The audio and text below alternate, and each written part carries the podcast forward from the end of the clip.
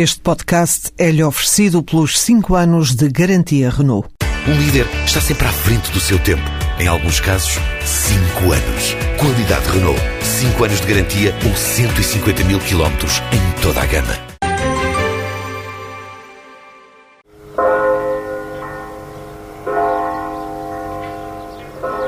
Eu nasci debaixo desta água. Tinha 10 anos quando tudo aconteceu. Há muitas coisas que me lembro bem, outras que são mais confusas. As pessoas mudam de morada, constroem-se igrejas novas, padarias novas, casas novas, ruas novas. Mas aqui o que aconteceu foi completamente diferente. Mudou tudo ao mesmo tempo para parecer que não mudou nada. Esta é a aldeia da luz onde eu nasci. Agora a minha aldeia já não mora aqui. Estes são sons do documentário A Minha Aldeia Já Não Mora Aqui, da autoria de Catarina Mourão. A realizadora pretendeu transferir para o património imaterial a alma da Aldeia da Luz, que o Alqueva consumiu vão lá 10 anos. Mas são de muitos milhares de anos as origens destes sítios que remontam, segundo investigações arqueológicas, aos períodos Paleolítico e Neolítico. Há meio século, contudo, em tempos ainda do Estado Novo, foi delineado um projeto gigantesco de rega do Alentejo, ciclicamente atingido por secas devastadoras. Em 1981, foi tomada entre a população a decisão da construção de uma aldeia semelhante a dois quilómetros de distância, já que era inevitável a submersão destes lugares com o encerramento das comportas da barragem do Alqueva. As obras estenderam-se por quatro anos, de 1998 a 2002. Foram então transferidos para a nova Aldeia da Luz 423 habitantes. Em relevo estava a igreja, o cemitério, objeto de tratamento singular, uma praça de touros, um lavadouro e uma réplica da Fonte Santa de águas ditas milagrosas. Um ano depois, em 2003, foi fundado o Museu da Luz para a divulgação e salvaguarda do património cultural, material e imaterial. Além de objetos da natureza etnográfica, o museu dispõe de um amplo acervo audiovisual. O edifício, implantado abaixo do nível do solo, é uma obra de arquitetura de referência e um excelente miradouro sobre o grande lago do Alqueva. Recebe, em cada mês, cerca de um milhar de visitantes. No interior está patente uma exposição, a paisagem como tema, com projetos de mestrados em arquitetura da Universidade de Évora. Todas estas realizações são, desde o início, da responsabilidade da EDIA, a empresa de desenvolvimento e infraestruturas do Alqueva.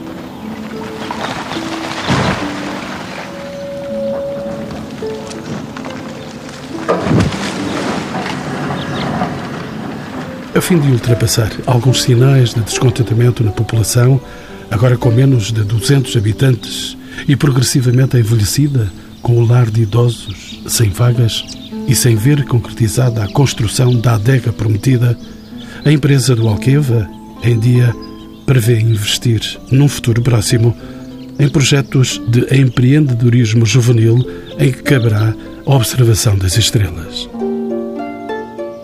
São convidados deste programa Pedro Pacheco, arquiteto e professor nas faculdades de Arquitetura de Lisboa e Évora, João Basto, engenheiro, presidente do Conselho de Administração da EDIA, Catarina Mourão, realizadora e docente de cinema, faz doutoramento na Universidade de Edimburgo, e Maria João Lança, mestre em Museologia, com formação em História, é desde 2005 a diretora do Museu da Luz, a quem pergunto pelas maiores implicações nas mudanças introduzidas neste território?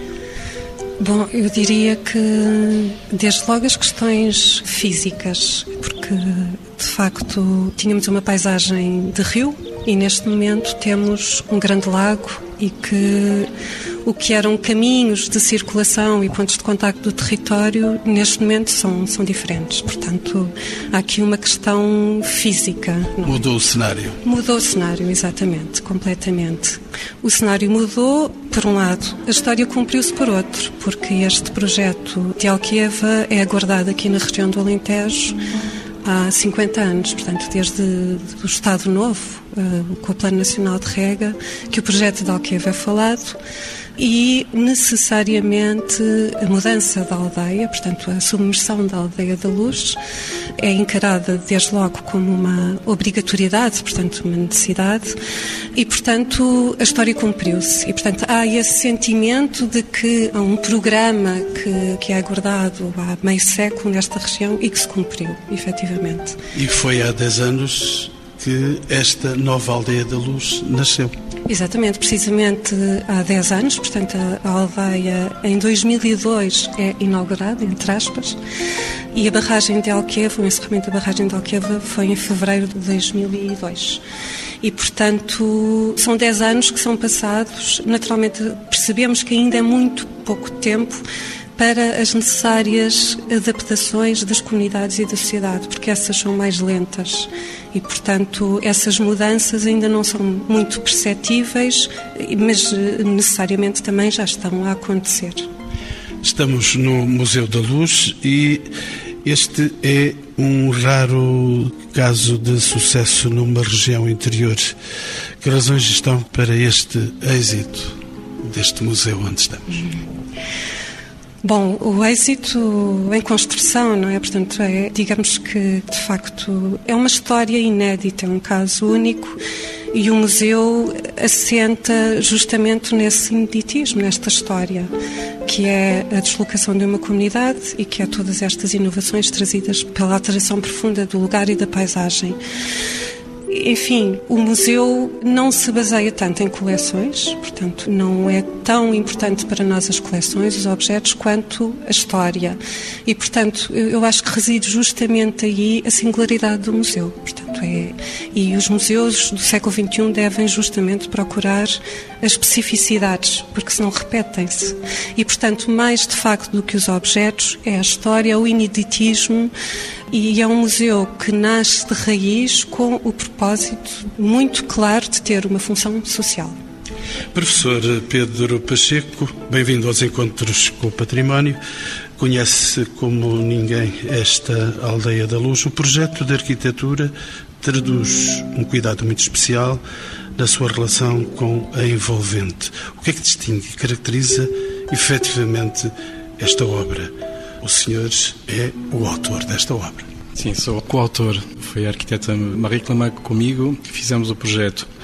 O que distingue este museu neste território penso que, em primeiro lugar, o processo que levou a construir este museu específico, não é? Que tem a ver muito com a resposta e com a abordagem e a vivência que tivemos deste lugar. Portanto, eu penso que este museu não era possível sem sem essa permanência e sem essa relação longa que tivemos eh, previamente com o lugar, até de certa forma perceber quais eram os elementos que podíamos reativar neste lugar e que faziam sentido para que a própria população pudesse encontrar uma, uma sua reidentificação com este lugar. Portanto, numa primeira abordagem, o museu não nasce apenas de uma vontade formal de construir um edifício neste território, mas nasce de uma aproximação gradual, portanto, onde faz parte a relação com a população, o reconhecimento deste lugar, o conhecimento de como é que a aldeia funcionava, quais eram as necessidades da população, o que é que identificava, quais eram os elementos eh, identitários de relação destas pessoas com o território. E, eh, a certa altura,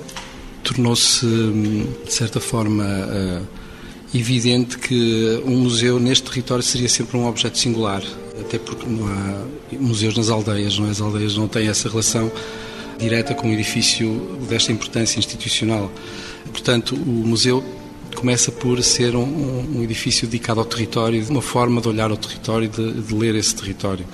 Catarina Mourão meteu aqui como ninguém os seus olhos no documentário A Minha Aldeia Já Não Mora Aqui, registra um modo longo de mudança e da construção da nova aldeia. Posso perguntar-lhe se este foi um processo muito participado? Sim, eu acho que vale a pena ir um bocadinho atrás, porque eu acho que este filme, A Minha Aldeia Já Não Mora Aqui, é de certa forma também o resultado de um processo de muitos anos, de um processo coletivo de trabalho e também de um processo que, um bocadinho como o Pedro, que está muito permeável às coisas que nós fomos vivendo no terreno durante muitos anos. Eu acho que é importante referir que o filme é já o culminar de todo um trabalho que foi feito antes. Era importante, portanto, tal como a Maria João também já referiu e o Pedro, a ideia deste espaço foi trabalhada logo de início com todo este processo da mudança da aldeia para a aldeia nova. E nesse trabalho era importante pensar não só no museu enquanto edifício, mas também nos seus conteúdos, não é? E, e que houvesse uma, uma, interação entre ambos. Foi um, um trabalho muito de colaboração também com o Pedro, com as pessoas que estavam envolvidas nos conteúdos do museu, o Benjamin Pereira e a Clara Saraiva. E na altura, para resumir, percebemos que uma das componentes do museu e a Maria João já falou muito nisso, não seriam só os objetos, mas toda a questão do património material, portanto, as histórias das pessoas. E é aí que, que eu entro, eu e mais uma equipa, e procuramos, percebeu-se que era mesmo importante haver essa componente audiovisual no museu, que estaria, na altura, pensámos, localizada numa sala do museu que seria a sala de memória. E na altura, portanto, éramos cerca de quatro elementos e estivemos na Aldeia da Luz, na velha Aldeia da Luz, desde. Eu lembro que a primeira filmagem foi em 99 e fomos acompanhando o processo todo até à inauguração da aldeia e ainda um ano depois fomos acompanhando um pouco a adaptação das pessoas à nova aldeia. Aquilo que era de facto importante na altura, pareceu-nos, apesar de não haver um guião escrito, porque era muito importante essa participação da população no projeto, era registar aquilo que estava de facto a desaparecer, mas também ir acompanhando o processo, portanto, por um lado o passado e o presente sempre com vista às expectativas que as pessoas tinham sobre o que também seria a sua vida na nova aldeia. Fez com que as pessoas revivessem outra vez, tomassem vida depois da água submergir a aldeia ficam as pessoas vivas a falar e este é o milagre do documentário. Sim, eu acho que isso já num, num, momento posterior é isso que acontece, é esse fenómeno. Mas ainda no momento em que se está a trabalhar no processo, eu acho que o próprio processo de captação de imagens e de envolver as pessoas e levá-las a refletir sobre o que estavam a viver, cria também essa dupla as pessoas eh, têm necessidade de construir a sua própria história ao falar sobre ela. Mas claro que sim, mais tarde, a possibilidade de virem ao museu e revisitarem esses momentos, ou, hoje em dia gerações posteriores, não é? Porque alguns deles já faleceram, não é? Serão os netos, os filhos, permite. Não, Sim, são de certa forma são fantasmas, mas não são. Quer dizer, é uma forma de reviver e de repensar este momento que é inédito, não é? Eu acho que é sobretudo isso. Professor Pedro Pacheco, o conjunto do museu, igreja e cemitério, que foi por diversas vezes premiado, constitui uma das referências da nova aldeia da luz. Como foi construir e relocalizar estes núcleos possuídos de uma carga simbólica e sentimental tão forte? Não podemos deixar de pensar nisso. Sim, claro. Estes três edifícios realmente fazem parte do núcleo eh, monumental da, da aldeia estão muito ligados à, à, vivência que tivemos e que a população tinha uma relação direta com o lugar antigo da Aldeia da Luz, o lugar da Igreja da Nossa Senhora da Luz. Portanto, são três edifícios de características muito distintas: a Igreja, o Cemitério e o Museu. De alguma forma, a Igreja e o Cemitério tentam estabelecer analogias muito diretas com o com o lugar da antiga Aldeia da Luz, o lugar da igreja, que tinha uma relação muito específica e muito particular com uma paisagem, com uma micropaisagem, com a forma como o sol batia nas paredes, como vários edifícios se relacionavam entre eles, como se criavam determinados lugares impregnados de uma série de rituais de visita, de festas e de memórias. Portanto, principalmente foi tentar que, de alguma forma, sem uma, uma transposição mimética, não é? mas tratar de alguma forma que, que a nova implantação absorvesse essa experiência e, de alguma forma, se traduzisse obviamente numa refundação de um lugar, portanto parece-me que uma das coisas mais importantes e que podemos identificar este lugar é, é, isso, não é? Essa ideia de fundação, não é? Tem, hoje tem, tem essa carga fundacional de marcar este lugar, apesar de, obviamente, a aldeia ser o, lugar onde as pessoas se vão fixar e vão criar novas raízes. O núcleo da Igreja, Museu e Cemitério tem um pouco essa carga simbólica e de refundar um lugar e, de alguma forma, absorver essa a capacidade das pessoas reconhecerem elementos que possam identificar, que possam fazer a ponte entre o passado e o presente. Professor Pedro Pacheco, com uma questão ainda mais sensível. O processo de reconstrução da nova Igreja da Luz foi particularmente delicado, atendendo aos valores patrimoniais e sentimentais em causa. Como é que o projeto e a obra final refletem essa dualidade? Tomou conta deste registro? Sim. A Igreja é um processo muito particular e também único em Portugal e penso a nível europeu. Normalmente as obras de reabilitação reconstroem edifícios, mas no próprio local, não é? Aqui tratava-se de deslocar um edifício do sítio, não é? Não do ponto de vista físico, mas do ponto de vista da sua representação e da sua identidade. Portanto, o, o trabalho que se faz é um trabalho de pesquisa in loco sobre o que é que constituía este edifício, não é? A identidade deste edifício, a sua construção, a sua forma, vários tempos que ao longo dos últimos 500 anos esta igreja foi acumulando e de alguma forma o nosso papel foi transportar esse corpo para um novo lugar e reconstruí-lo da mesma forma que os nossos antepassados há 500 anos o reconstruíram. Portanto, houve uma preocupação em ir buscar pedra local, portanto, aqui a 500 metros do, do museu, portanto, quase reativando a mesma forma como o edifício possa ter sido construído há 500 anos atrás, era? hoje. Portanto, pareceu-nos que era a forma de, de, dar algum significado e dar, dar alguma densidade ao projeto e ao edifício. E, portanto, há um trabalho de reconstrução integral do edifício, integrando os elementos arquitetónicos que fazem parte da história do, do edifício, do, do, do, gótico, barroco, eh, já o neoclássico, que são vários elementos arquitetónicos que depois vão ser eh, elementos reconhecíveis pelas pessoas, não é? Portanto, basicamente, a Igreja acaba por ser um dos poucos edifícios em que a população se identifica, porque reconhece encontrar e reconhece num edifício uma proximidade muito grande com o passado da, da aldeia. Engenheiro João Basto, integro na nossa conversa, bem-vindo aos Encontros com o Património. O desenvolvimento desta região é um dos obstáculos mais apontados para o seu desenvolvimento. A construção da barragem ajudou ou pode ajudar a inverter este processo de abandono. Pergunta-se: ainda vamos a tempo? Dez anos depois do recomeço desta obra, que é a transladação de uma aldeia para outro lugar. Eu acho que vamos sempre a tempo.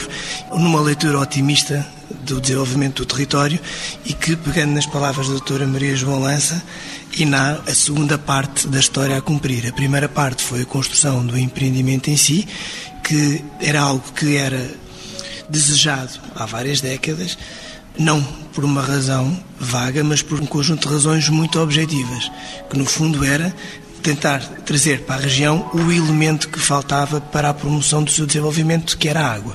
Mais do que a água, era a capacidade de armazenar água e de promover a sua distribuição eficiente. Porque numa região, ou num país com características mediterrânicas como é Portugal, as secas são cíclicas, ou seja, se olharmos para a história, de cerca de 5 em 5 anos temos uma seca. Seja generalizada ou localizada, esta região é sempre afetada.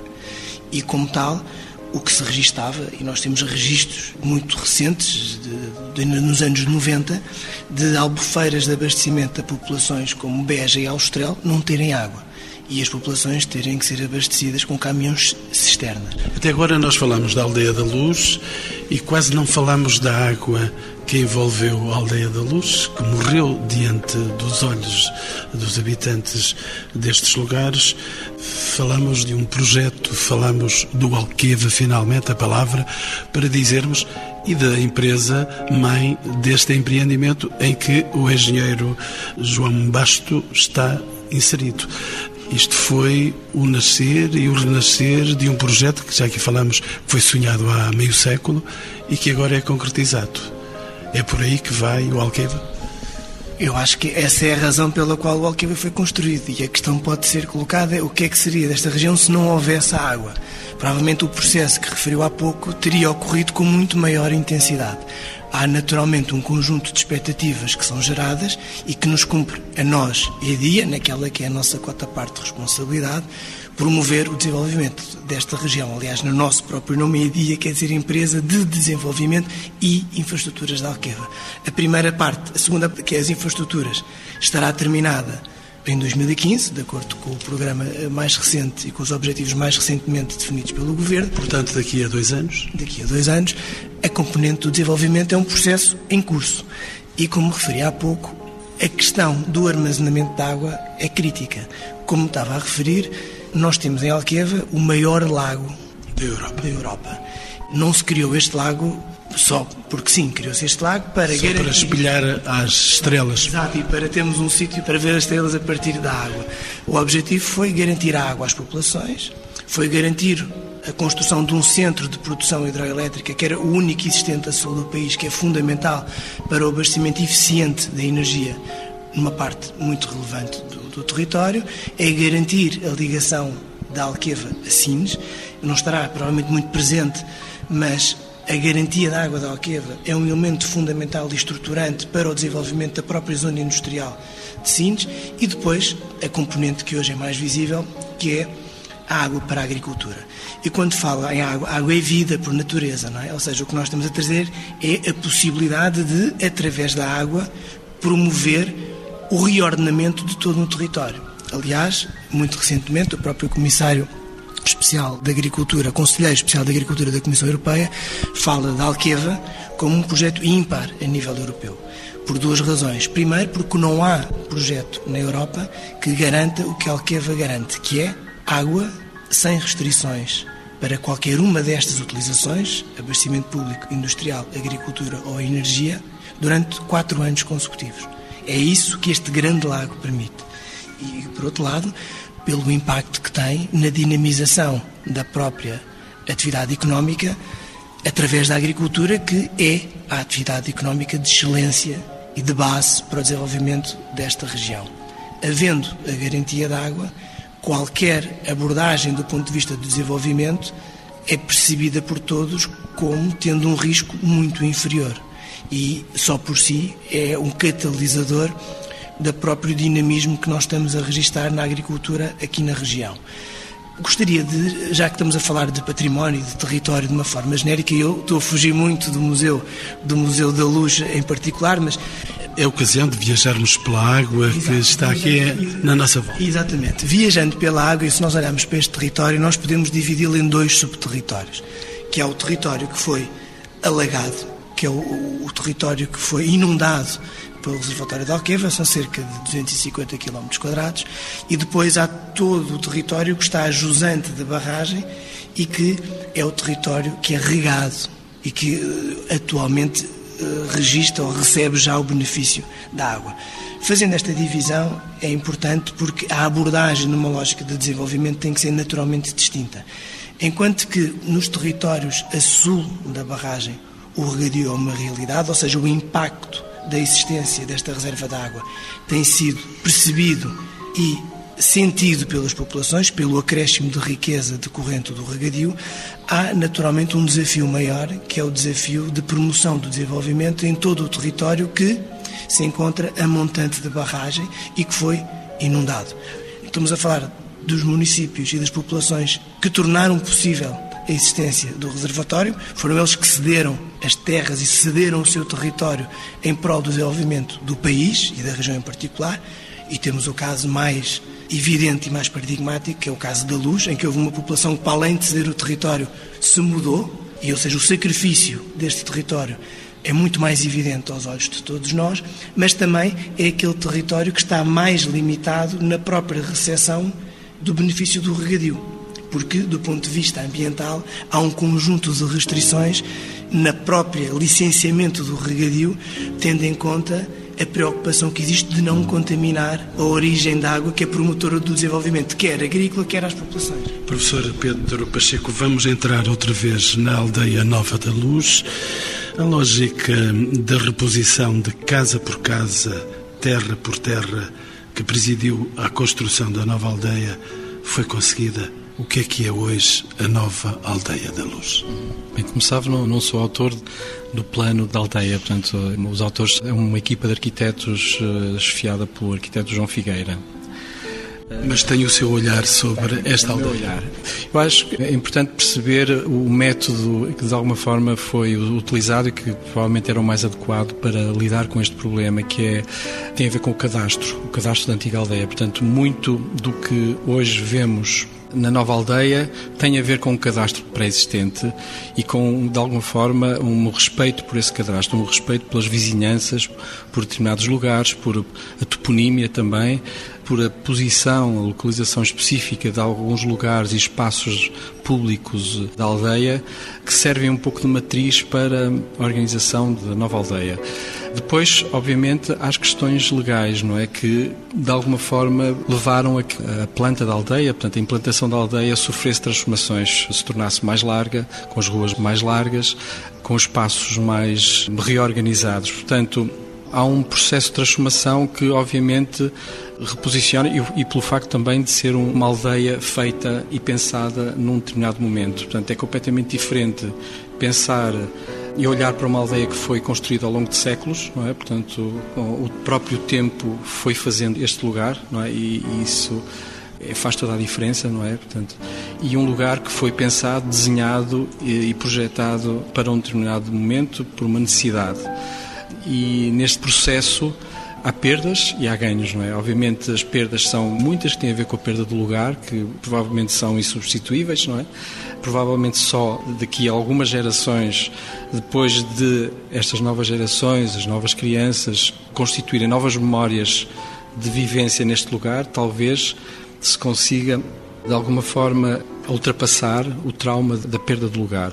Por outro lado, a nova aldeia oferece condições desde as habitações individuais, resposta às necessidades da população, quer relativamente a um grande número de equipamentos públicos que não existiam na aldeia, portanto, os equipamentos eram, eh, com exceção da, da igreja e da, da escola primária, eram espaços improvisados em casas eh, privadas, tornadas públicas. E, portanto, há toda uma preparação que faz parte do desenho urbano da aldeia e também da, da reorganização do espaço habitacional da aldeia e que, que se introduz todas estas novas valências. Agora, penso que o tempo lhe ditará uma nova autenticidade à aldeia, que é aquilo que nós, de alguma forma, ficamos fascinados quando visitamos as aldeias alentejanas portuguesas, não é? Que é perceber exatamente esse, esse tempo de acumulação de, de memórias e de vivências, de muitas superfícies de cal sobrepostas umas sobre as outras, em que a proporção dos lugares, dos espaços e das arquiteturas são de determinada maneira e nos fascinam porque eh, ninguém as desenhou. E acha que aqui não são tão fascinantes para já? Eu penso que é sempre difícil olhar para um tecido urbano feito de raiz, não é? Portanto, penso que há uma integração que tem muito a ver também com a forma como o espaço é vivido. Eu penso que precisa de tempo para enriquecer as novas memórias que esta aldeia tem, não é? E, por exemplo, os eventos culturais que se faziam, as festas, portanto, fazem muito parte desse desse universo que faz com que a aldeia e a sua própria comunidade seja um lugar vivo, não é? E essas festas fazem-se? Fazem-se. Eu acho que é interessante perceber, e penso que no filme da Catarina, eh, em alguns registros que foram feitos, essa transposição é bastante legível, não é? Como é que era a procissão e as festas eh, religiosas na Aldeia da Luz e como é que de alguma forma as pessoas se apropriam deste novo lugar e manifestam a, a, sua própria vivência com este lugar, não é? Engenheiro João Basto é engenheiro agrónomo e por isso posso perguntar-lhe se podemos dizer que o Alqueva trouxe novos modos de fazer agricultura. De que maneira é que as comunidades tradicionais aderiram a este processo de uma potencial nova agricultura que pudesse nascer depois destas águas crescerem? Do ponto de vista agrícola, a existência da água traz um paradigma completamente diferente à agricultura quer não só do ponto de vista das culturas que é possível desenvolver, mas também na própria atividade das pessoas como agricultor. Uma agricultura de sequeiro é muito menos exigente, exige muito menos dedicação, existe muito menos capacidade financeira do que uma agricultura de regadio. E este processo é um processo é um processo. Registra-se que nós temos dois tipos de proprietários na região temos proprietários de média e grande dimensão que, pela própria dimensão económica das suas explorações, tiveram maior capacidade em aderir a novas culturas, seja o milho, seja o tomate ou frutícolas de uma forma genérica. E depois temos as propriedades mais pequenas, que estão de uma forma geral e maioritariamente localizadas à volta dos aglomerados onde antigamente se praticava uma agricultura de subsistência, aliás, no próprio filme da Catarina é evidente essas pequenas hortas e essas pequenas parcelas, mas onde a chegada da água cria uma situação de alguma indefinição por parte dos proprietários. Para já, por maioria, são pessoas mais idosas e que já não têm a capacidade de se adaptar a uma agricultura que é mais exigente, até do ponto de vista físico. E, por outro lado, a própria dimensão das suas propriedades também não lhes permite uma agricultura rentável e sustentável para um leque muito alargado de culturas, ficando restringidos a aromáticas, hortícolas, etc. Mas é um processo que se está a registar de uma forma cada vez mais generalizada no território e que, registando-se que quando o próprio proprietário não o consegue fazer por si, há uma renovação geracional. E o que se nota é os filhos a assumirem a liderança neste processo de absorção e de internalização de uma nova agricultura. Catarina, ia dizer? Ia tentar fazer um bocado a ponte com o que disse o Pedro sobre esta questão da nova aldeia, não é? E, e, sobre esta questão da perda do lugar, não é? Porque no fundo estamos aqui a falar é da questão afetiva, não é? Como é que se cria afetividade a um espaço? Isso é só possível com a vivência nesse espaço e com os anos e por aí fora. Eu não sei o que eu sinto um bocadinho, e se calhar eh, aqui o engenheiro João pode também é que há uma espécie de um paradoxo, não é? A nova aldeia foi também por imposições legais, foi construída, obviamente, com uma escala completamente diferente, apesar de se respeitar o cadastro e foi construída com uma escala completamente diferente, não é? O que, de certa maneira, entra um bocado em contradição com a realidade que nós registramos agora, ou seja, a aldeia foi construída a pensar numa população que crescia, não é? E ainda hoje a Maria João Lança-me dizia que a escola primária, que tem da primeira à quarta classe, tem 13 alunos, não é? Nós filmámos a escola primária na Aldeia da Luz em 2000 e eram pelo menos uns 30 alunos. Pronto, claro que há, como nós dizíamos, há um envelhecimento da população. Sim, há um e inverno que vem por aí abaixo. Agora, a questão, e o Pedro fala também disso, que obviamente as casas são muito melhores na nova aldeia, o que faz com que as pessoas permaneçam mais no interior das casas. Portanto, há um lado de vivência no espaço público que é completamente diferente na nova aldeia. Mas eu gostava um bocado, acho que era importante perceber e fazer um bocado, se estamos aqui a falar de facto de Alqueva, que tipo de falou-nos que na zona de regadio, que de facto há umas novas gerações que estão a agarrar e, e como é que vê, por exemplo, em relação à Aldeia da Luz, há um nítido envelhecimento, é possível fazer alguma coisa? O processo de envelhecimento e de desertificação do interior é generalizado em Portugal. Acho que isso é um fenómeno que todos concordamos.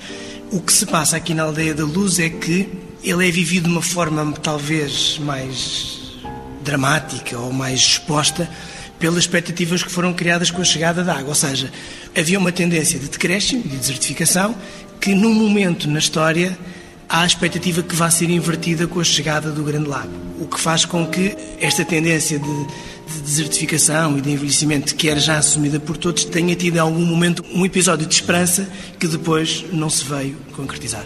Maria João Lança? Eu ia só voltar de novo um bocadinho atrás, porque o museu é uma estrutura que está desde há 10 anos aqui de uma forma permanente e, portanto, eu caminho para aqui todos os dias. A nossa experiência deste lugar é uma experiência real e efetiva de todos os dias. Daquilo que me apercebo, o projeto da Alqueva e da Aldeia da Luz é feito de tempos longos. E, portanto, é muito cedo ainda para nós estarmos a falar do que é que é a vivência desta comunidade agora. Portanto, Falamos de 10 anos. E 10 anos é muito pouco, portanto, provavelmente terão que passar os outros 50 após o sonho, não é? Para que nós consigamos perceber efetivamente o que é que foi este processo. Porque este processo introduziu muitas rupturas, portanto, é um processo que introduz descontinuidades no devir histórico e também na sociedade. E, portanto, nomeadamente o nivelamento social que isto introduziu, quer em termos físicos das casas, no fundo as casas são todas iguais, as ruas, aquilo que eram hortas, agora toda a gente tem vinha, porque quando se fala no, na lógica de reposição casa por casa, a terra por terra não foi menos importante que a casa, porque a terra efetivamente foi pouco falada neste processo mas foi o grande ponto de apropriação deste lugar. Foi feito e... até através da terra, porque realmente as pessoas têm uma, uma relação com a terra. E aqui, na Aldeia da Luz, houve o primeiro bloco de rega e único isolado de Alqueva. E, portanto, as pessoas passaram a ter eh, vinha, escolheram as suas culturas, e que naquela altura foi vinha a cultura de eleição. Esta é uma aldeia ainda de intensas memórias. Há meses visitava este lugar e encontrava uma senhora de muita idade e perguntava-lhe onde é que vai, está aí a água, não a vai deixar passar, e ela dizia-me: Vou visitar a minha casa que está ali debaixo. Por isso, as memórias convertem-se todos os dias aqui nesta aldeia muito especial que é a Aldeia da Luz. Sim, é óbvio. Eu acho que o museu tem um papel importantíssimo nessa transferência, porque de alguma forma esta ideia de construir um edifício, por exemplo, foi também encontrar materiais que fossem reconhecíveis, por um lado, eh, pelas pessoas, não é? Portanto, Estes estão aqui que nós vemos, estamos aqui no meio deles. Xisto, reboco e pedra, portanto, pedra, reboco e madeira, portanto, são materiais que vemos em todas as casas, não é? Portanto, de alguma forma, o museu é uma grande casa em que as pessoas podem reconhecer e também uma parte das suas memórias fazem parte deste museu a equipa de, de museologia, liderada por Benjamin Pereira, que foi fundamental para humanizar este processo de, de aproximação com a população, teve um papel decisivo para fazer essa ponte. O espólio atual do, do museu etnográfico, os proprietários são a população, portanto, a população tem a consciência de que faz parte também do museu, porque as suas peças que tiveram nas suas casas durante muito tempo e tiveram uma função específica fazem parte agora do museu e são o espólio do museu. Portanto, esse é um papel importante nesta reidentificação. Outro aspecto é a questão do audiovisual, que pareceu-nos que ser a única forma de conseguir registar ativamente os últimos momentos, as últimas atividades, a relação que as pessoas tinham com o território, com as suas diversas atividades. Foi esse registro que foi muito importante, que é aquilo que podemos ver faz parte desta sala e o vídeo tem a ver com a vivência na antiga aldeia e que, curiosamente, as pessoas eh, retomam e voltam a este lugar para rememorizar esses momentos. Depois, outro aspecto importante na escolha dos materiais. Há elementos que fazem parte do território, da nossa experiência com o território, que são, eh, todos experimentamos eh, estar junto a um muro de pedra estar num espaço em que é coado por luz, uma luz zenital, que são memórias que fazem parte da cultura do território e que nós experienciamos continuamente. O museu, de alguma forma, procura usar isso como matéria de trabalho. Maria João Lança, este museu também não acabou ainda, ele tem umas dimensões relativamente pequenas vai ser uma porta aberta para crescer e continuar a existir com memórias dentro? Sim, sem dúvida. Acho que estamos no início, é um processo sempre em construção. Os museus são mesmo isso, são extremamente dinâmicos e, e, sobretudo, estes museus, que são museus de sociedade. Portanto, estes museus têm que estar constantemente a questionar-se e, eventualmente, até pôr em causa a sua anterior missão e repensar as novas missões. Museus de território? De território, sim, porque são museus mais instáveis. Os grandes museus de arte e os grandes museus com as grandes coleções são lugares de contemplação. Estes são museus que espelham a sociedade e, portanto, são tão instáveis e têm tantos ciclos quanto elas. Neste momento, aquilo que vejo, enfim, o que vimos, o melhor caminho para este museu é justamente isto: o museu não ser um lugar de exposição, ser um lugar de produção. Muito na perspectiva de que o Pedro Pacheco falava da refundação ou da reterritorialização e, portanto, acrescentar novos olhares a partir dos nossos acervos, justamente, e, portanto, continuar a produzir memória. E, sem dúvida, o museu é, é, é o lugar privilegiado na comunidade da luz, mas também neste território mais alargado de Alqueva para esse objetivo. Catarina Mourão? Sim, porque eu acho que também é importante perceber que a missão do museu e de todo este trabalho não é uma coisa circunscrita a um local eu acho que há toda uma dimensão universal, não é, que transcende que tem a ver com toda esta experiência, com o trabalho sobre a memória, que mais comunidades se podem identificar. Ou seja, não é um processo que, obviamente, tem o seu contexto específico aqui, mas há processos que estão a ser trabalhados que são reconhecíveis e identificáveis noutras circunstâncias. Portanto, esse é o caráter universal do, do trabalho que está aqui a ser feito. Não é?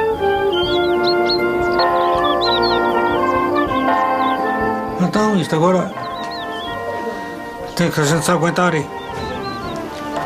Eu gosto da casa, eu gosto de ir para lá. O que tenho é pena disto, eu tenho amizade, na é verdade. Tenho estado aqui sempre.